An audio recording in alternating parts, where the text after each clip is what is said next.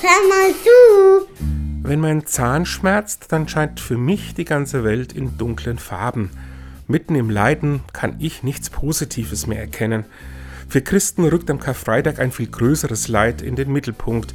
Nicht das Schmuckstück, sondern das Sperrgekreuz, an dem früher Verbrecher gemartert worden sind, ist das Symbol dafür.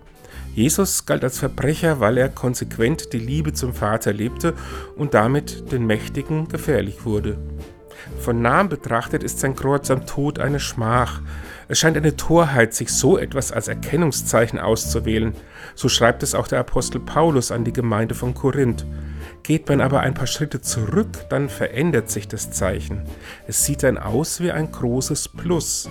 Die Vertikale verbindet den Himmel mit der Erde, die Horizontale scheint die Welt zu umarmen.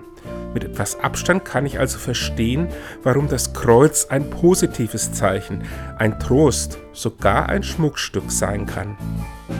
Und tschüss.